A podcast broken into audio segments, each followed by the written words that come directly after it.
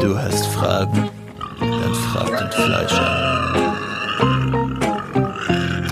Aloha, hey, hier ist der Fleischer, nicht von Hawaii, sondern aus, der, äh, aus dem Winter Berlins.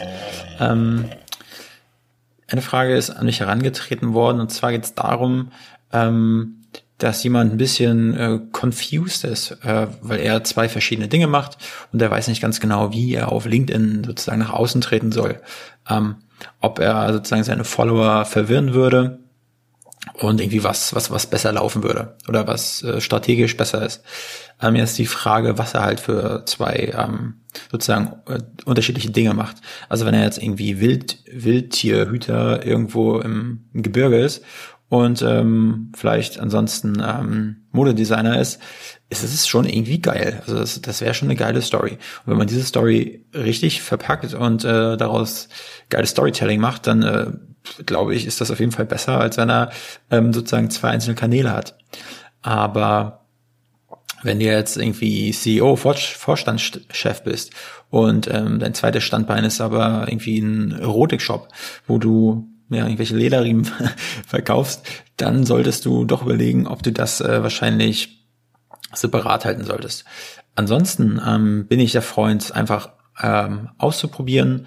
Guck einfach, was deine Community ähm, dazu sagt, äh, ja, wie die, wie die Likes, wie, ob du Kommentare hältst, ob du, keine Ahnung, ob du, ob du die KPIs, die du für dich selbst gesetzt hast, die für dich wichtig sind, ob die irgendwie gut aufgehen oder ob das komplett in den Keller wandert und dann kannst du das ja immer noch mal wieder umschwenken.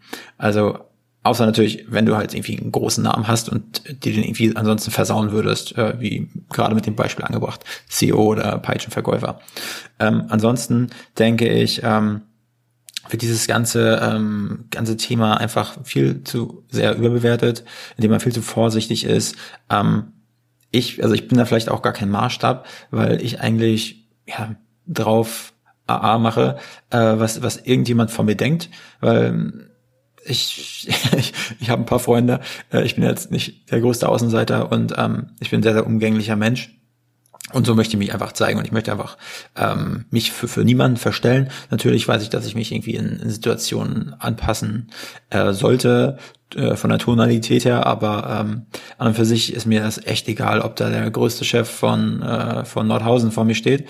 Und ähm, gerne hätte, dass ich irgendwie anders spreche oder mich anders kleide, ähm, ja, dann lasse ich ihn halt wieder abmarschieren. Also er könnte mich abmarschieren lassen, aber gedanklich lasse ich ihn abmarschieren. Und ähm, damit bin ich bisher immer gut gefahren. Und äh, das würde ich auch gerne haben, dass das äh, oder dass diese Denkweise noch viel, viel mehr Leute annehmen.